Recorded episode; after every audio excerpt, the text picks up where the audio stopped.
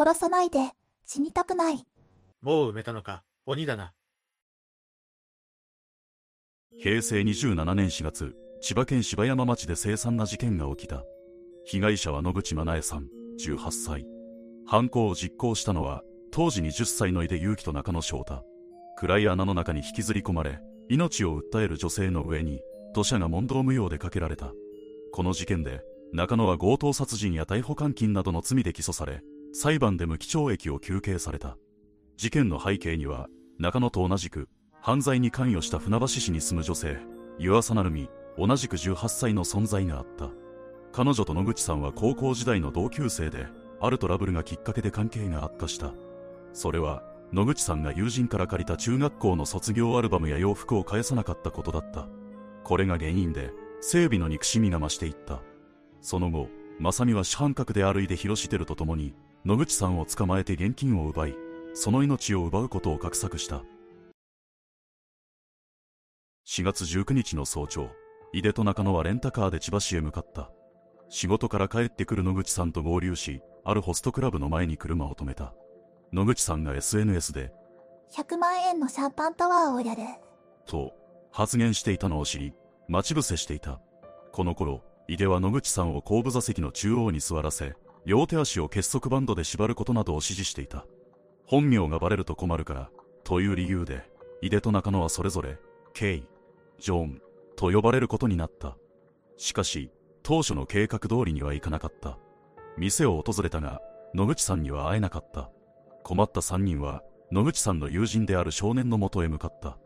彼はまだ16歳で、その後、この事件で逮捕、監禁され、少年院に送られることとなった。4人は再度、野口さんの捜索に向かった。レンタカーには井出と中野が乗り、少年の車には成美と少年が乗った。その頃、野口さんは友人と一緒にその店を出て、千葉市内のホテルで一休みしていた。この時、野口さんの所持金は2万数千円ほどだった。そして、野口さんが友人とホテルから出て歩いていると、車が突然とままり、成美が車から出てきた。なんで連絡しないの？借りてるものがあるんだから、早く返せ。そう言って、野口さんを車に乗せようとした。この時、野口さんは、携帯の電源が切れていた。これから仕事があるから。と説明し、逃げようとしていた。しかし、成美が、うちの先輩が近くに来てる。一緒に話を聞くから。と言って、野口さんを車に強引に乗せた。その場に一緒にいた野口さんの友人は後から、何が何でも車に乗せようとする少女の様子に違和感があった、と話している。その後、車に乗ったことが、最後に確認された野口さんの姿となった。成美と少年が野口さんを見つけた後、二人は中野と井出の車に乗った。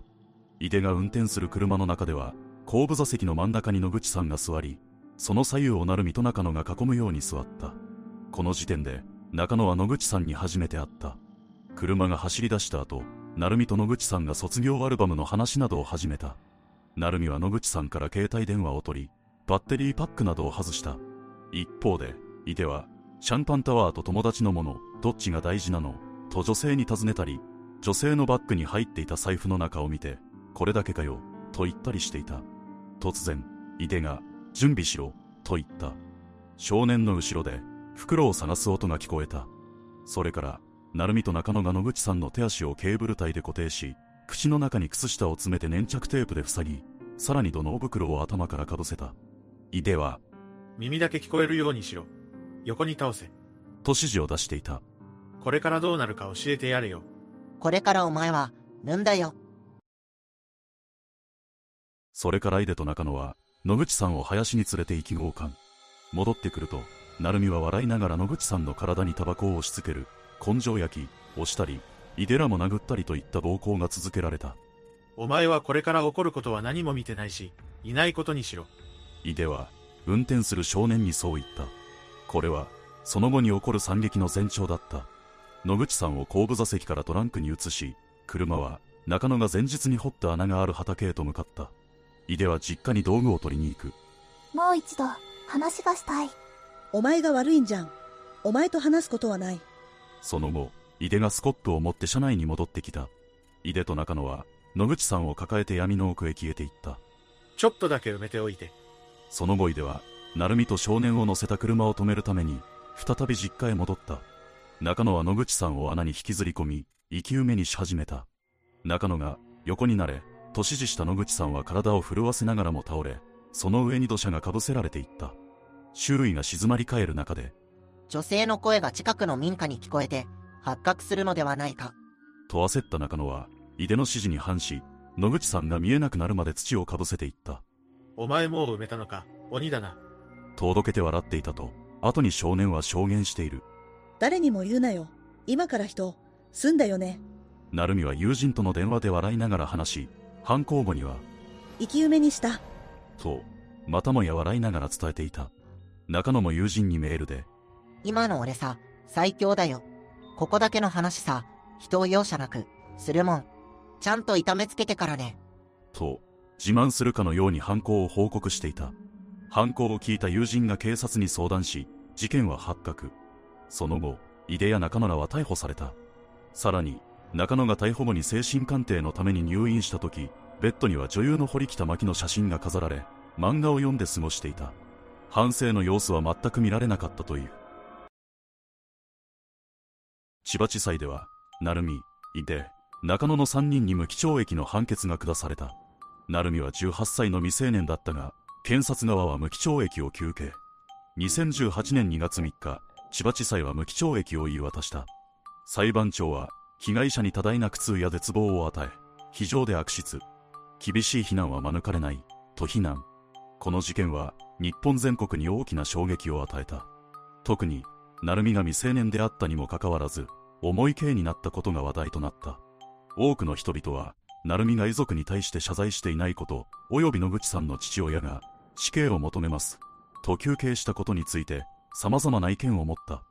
また、井出の家庭環境が複雑であったこと、中野の家族関係が良くなかったこと、そして、少年 C が事件に巻き込まれた経緯についても、多くの議論がされた。この事件は、若者の犯罪、特に未成年者による重大な犯罪に対する議論を再燃させるきっかけとなった。この事件を受けて、未成年者に対する刑罰を厳しくするべき。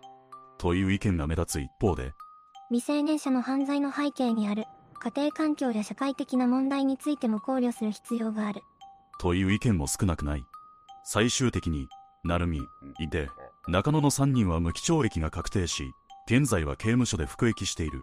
一方、16歳の少年は直接的な犯罪行為に手を染めていなかったため、少年院に送致された。その後の詳細は不明。すでに一般社会に戻っている可能性も考えられる。野口真奈恵さんは3人姉妹の長女で、両親と5人暮らしだった。父親は厳格なトラック運転手で、近隣住民によると、家族仲良く出かける姿がよく目撃されている。野口さんは子供の頃、空手少女で地元の大会で上位に入賞するほどだった。きちんと敬語も使える礼儀正しい子で、小学生の妹の面倒もよく見ていたという。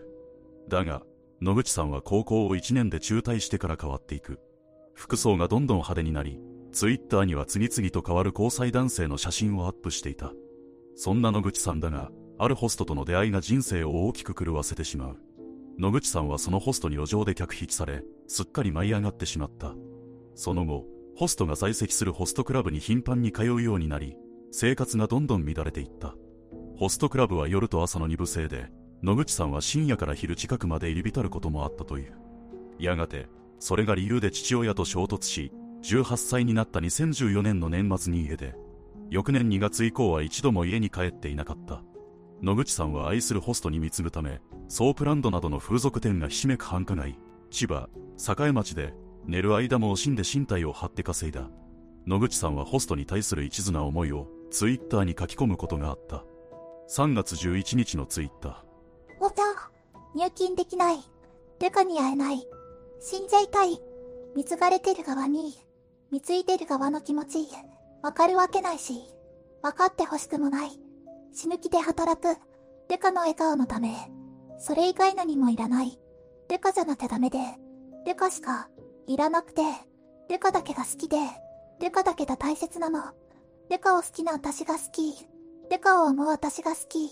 デカの笑顔った声笑った顔。怒った顔寝起きの声。全部全部全部全部好きだよ。野口さんはこの店以外に2つのホスト店に通うほど、ホスト遊びにはまっていた。やがて、膨らんだツケは風俗街で働いても追いつかず、友人たちから借金するように。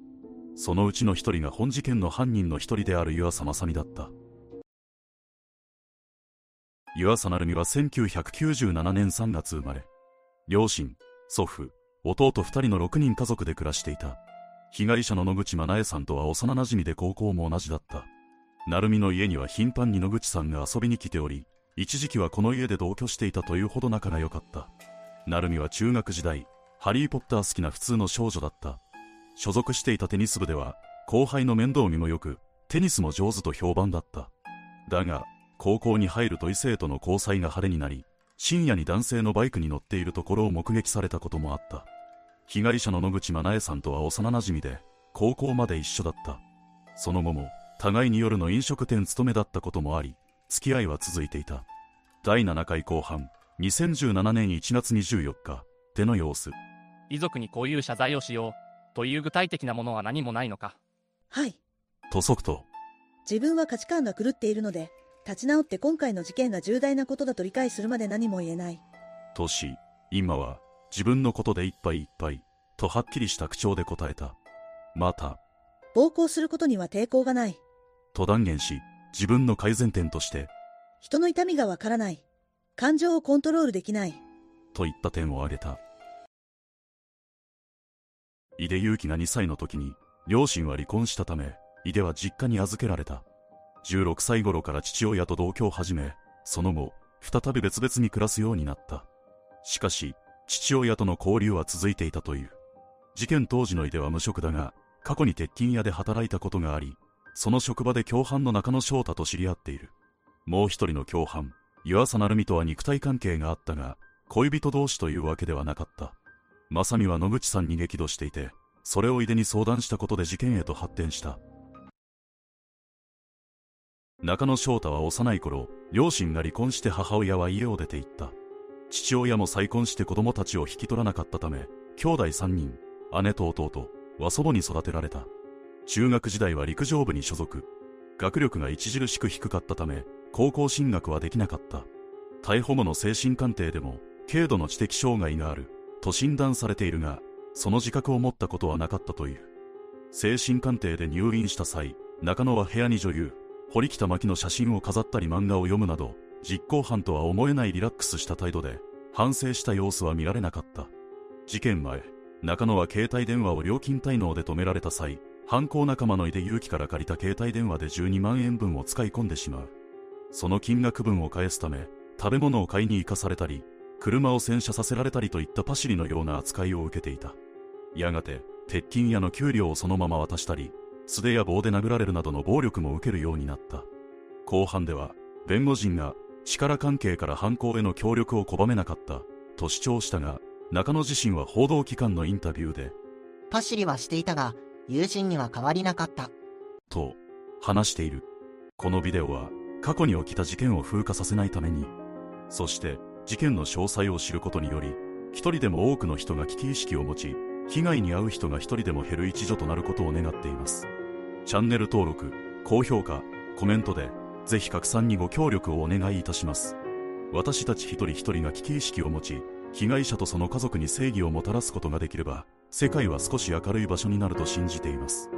最後に、事件の被害者とその家族に深い同情と敬意を表します。一日でも早く、このような悲惨な事件が起きない世界になることを願っています。